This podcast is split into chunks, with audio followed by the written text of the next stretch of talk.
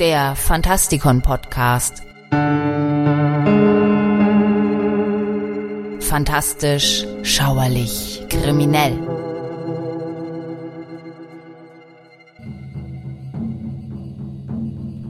Die Natur des Jenseits fasziniert und erschreckt die Menschheit seit Zehntausenden von Jahren.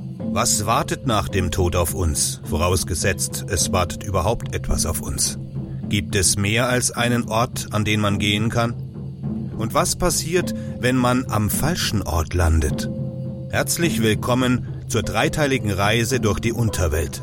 Hier und heute mit Teil 1 und wir beschäftigen uns darin mit Dantes Inferno und Miltons verlorenem Paradies, bevor wir weiterziehen, um uns einige moderne Meister der Fantasy und deren Höllen anzuschauen.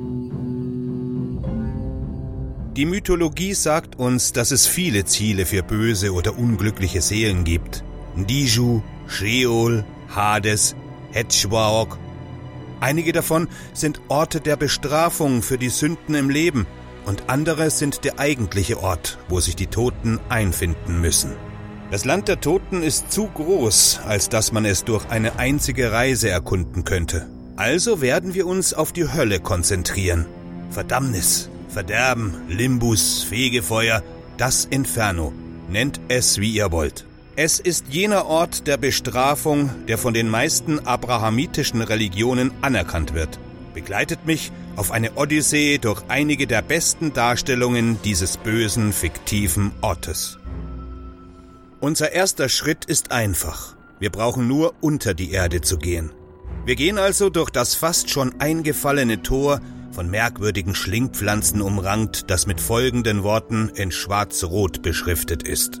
Ihr, die ihr eintretet, lasst alle Hoffnung fahren. Dantes Inferno ist die erste eingehende Erforschung der Hölle in der westlichen Literatur und vielleicht die detaillierteste Beschreibung des christlichen Jenseits, die jemals privat und nicht als kirchliche Festschrift geschrieben wurde. Hier wird die Idee der neuen Höllenkreise begründet. Jeder von ihnen hat seine eigene Natur und wartet mit einer Reihe einzigartiger Bestrafungen auf. Es ist zwar das einflussreichste literarische Modell der Hölle, aber wir können es nicht wirklich den endgültigen Reiseführer für unsere modernen Bedürfnisse nennen. Dante schrieb im Mittelalter, in Italien. Seine Version der Hölle ist stark von der klassischen Mythologie und Literatur beeinflusst, bis hin zum römischen Dichter Virgil, der als Dantes Führer durch die Höllenkreise fungiert. Man kann sich fast vorstellen, dass Dantes Hölle auf den Ruinen der klassischen Unterwelt erbaut wurde oder krebsartig aus dem kranken Fleisch des Urtatarus erwachsen ist. Hier einige Beispiele. Die Grenze zur Hölle wird vom Fluss Acheron gestaltet und der Kapuzenmann, der die Seelen hinübertransportiert, ist Charon, der Fährmann. Der fünfte Höllenkreis, in dem die Zornigen dazu verdammt sind, sich für immer gegenseitig zu bekämpfen, ist eigentlich der Fluss Styx. In den Tiefen dieser korrupten Unterwelt verurteilt noch immer Minos, der Sohn des Zeus, die Seelen der Toten, ohne den Wechsel des Managements zu bemerken oder ihn überhaupt zu erwähnen. Zentauren leben glücklich im siebten Kreis. Sie tragen ihren Teil dazu bei, sich unter die lokalen Teufel zu mischen, indem sie Pfeile auf die verdammten Seelen feuern, denen es gelungen ist, den kochenden Blutflüssen des betreffenden Kreises zu entkommen. Griechische Helden und Bösewichte schmachten in verschiedenen Teilen des Infernos und leiden dort unter den heidnischen Pfaden, die sie zu Lebzeiten zu beschreiten hatten. Es gab den Monotheismus zu ihrer Zeit ja noch nicht. Was für ein Pech für sie. Der Minotaurus bewacht den siebten Kreis und Medusa sowie die Furien sind bereit, jeden niederzuschlagen, der es wagt, sich den Mauern von Dis, der Hauptstadt der Hölle, zu nähern. Den Dämonen von Dantes Hölle steht es eindeutig nicht an, ihre Taten auf andere mythologische Wesen übertragen zu sehen. Sogar Dis selbst hat seinen Namen von Dispater, dem römischen Titel für Hades, oder Pluto, dem griechisch-römischen Gott der Unterwelt. Dis ist ein faszinierender Ort.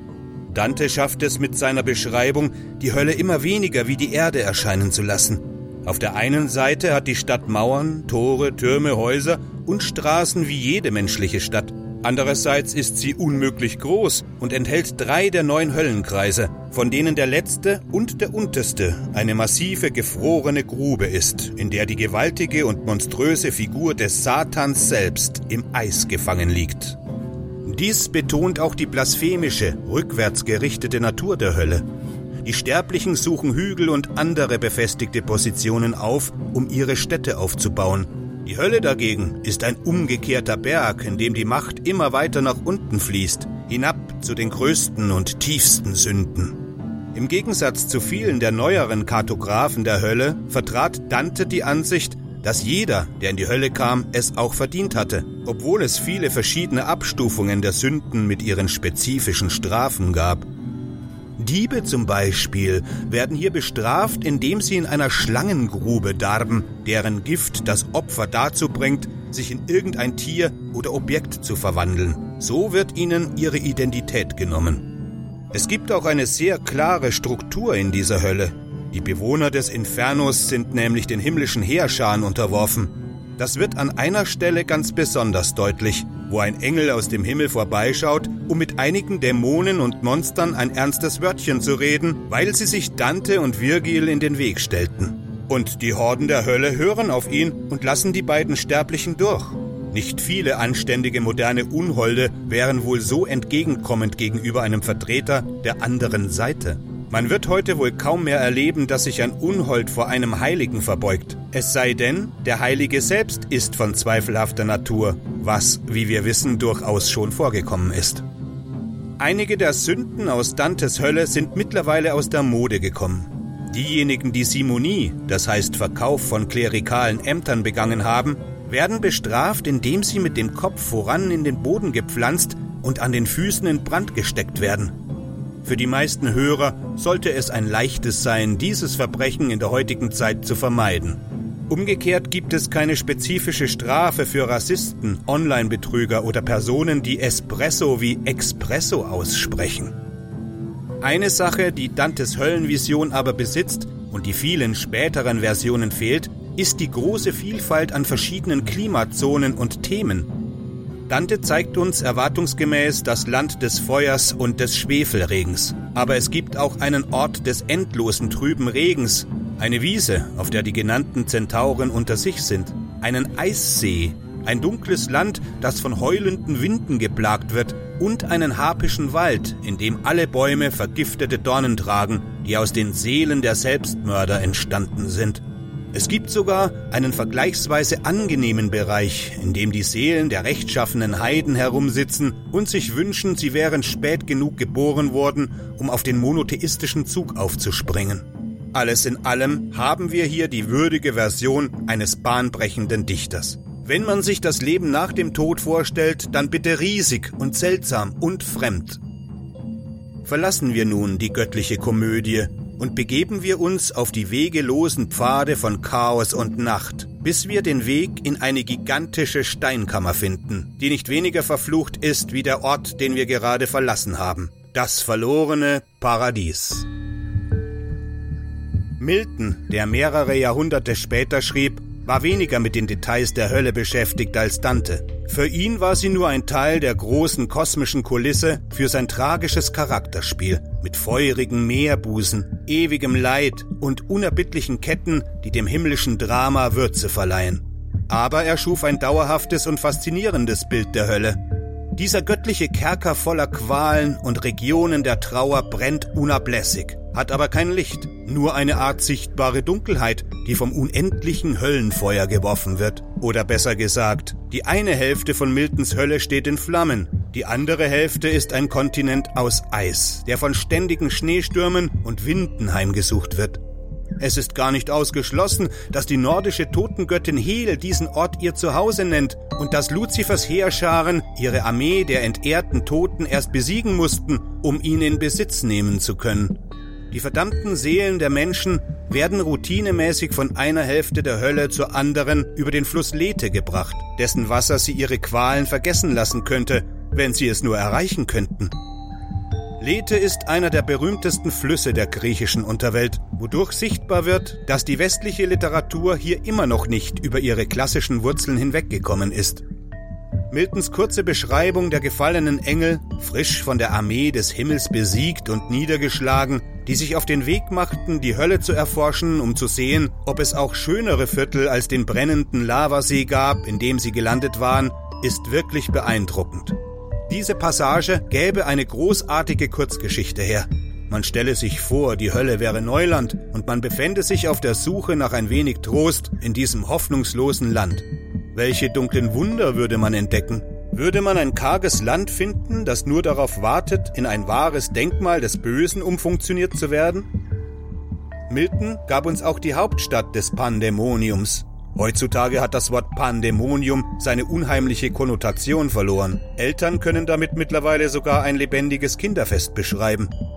Wenn wir uns die Wurzeln des Wortes Pandemonium ansehen, bekommen wir Pan, das steht für alles, und Dämonium, was natürlich Dämonen bedeutet. Das Pandemonium ist ein Ort, an dem sich alle gefallenen Engel und falschen Götter aus Luzifers gescheiterter Rebellion versammeln, um über eine neue Strategie zu diskutieren. Dies ist das Parlament der Teufel, wo sie entscheiden, was die Natur und der Zweck des Bösen sein soll. Trotz alledem ist es ein wunderschöner Ort, ein vergoldeter und unglaublich facettenreich verzierter Tempel. Miltons Hölle ist reich an Gold, der Mittelpunkt so vieler Todsünden. Und ihre Bewohner waren bis vor kurzem Engel, ausgestattet mit dem Geschmack für die Herrlichkeit des Himmels und einem Verständnis für Architektur, die der Mensch erst nach langer, langer Zeit erreichen würde. Uns wird nicht wirklich gesagt, wie groß das Pandemonium ist, nur dass Menschen ein ganzes Zeitalter brauchen würden, um etwas Ähnliches zu erbauen, von den Dämonen aber in einer einzigen Stunde geschaffen wurde, und dass die Heerscharen aus Luzifers Armee sich von ihrer üblichen riesigen Größe verabschieden und schrumpfen mussten, um hineinzukommen. Dante zeigte uns eine Hölle, die längst etabliert war. Milton führt uns in eine schreckliche Wildnis und lässt uns die Anfänge des höllischen Reiches sehen, das Luzifer und seine Legionen aus ihm herausgeschnitten haben. Von Milton bekommen wir die Idee, dass die Hölle glorreich und grandios und sogar bequem für gefallene Engel sein kann, wenn nicht sogar für gefallene Menschen.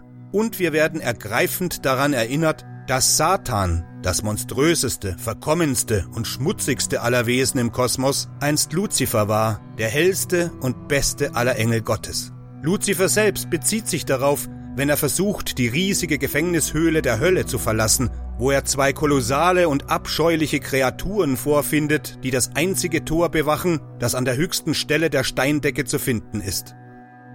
Die Sünde ist Satans Tochter, und sie entsprang seinem Kopf, als er zum ersten Mal die Idee der Rebellion gegen Gott hegte. Das ist übrigens ein eklatanter Abklatsch der Ursprungsgeschichte von Athena, der griechischen Göttin der Weisheit und des Krieges. Die Sünde sah unglaublich reizend und verführerisch aus und hatte prompt eine Affäre mit ihrem Schädelvater. Der Tod ist ihr Nachwuchs. Auf ihm und seiner Mutter lastet der Fluch der Rebellion, was bedeutet, dass sie in schrecklichen Formen erscheinen müssen oder können. Das ganze Buch ist sehr allegorisch, aber es bringt einen faszinierenden Punkt ins Gespräch, der von einem oder zwei späteren Autoren wieder aufgegriffen wurde. Was wäre, wenn die Hölle bereits bewohnt gewesen wäre, bevor ein Drittel der himmlischen Heerscharen in Ungnade fiel und dort eingesperrt wurde? Was könnte in der Hölle heimisch sein? Vielleicht werden die Antworten auf diese Fragen noch kommen. Folgen wir vorerst Luzifer aus dieser Höhle, fliegen etwas weiter weg und verlassen für den Augenblick sogar unser eigenes Sonnensystem. Mein Name ist Michael Percampus und ich hoffe, wir sehen uns bei unserem nächsten Ziel wieder. Mit dem Bus können wir nicht fahren, aber wir besitzen ein viel besseres Gefährt, das unserer Fantasie, die uns hinträgt, wo immer wir hinwollen. Bis dahin gehabt euch wohl.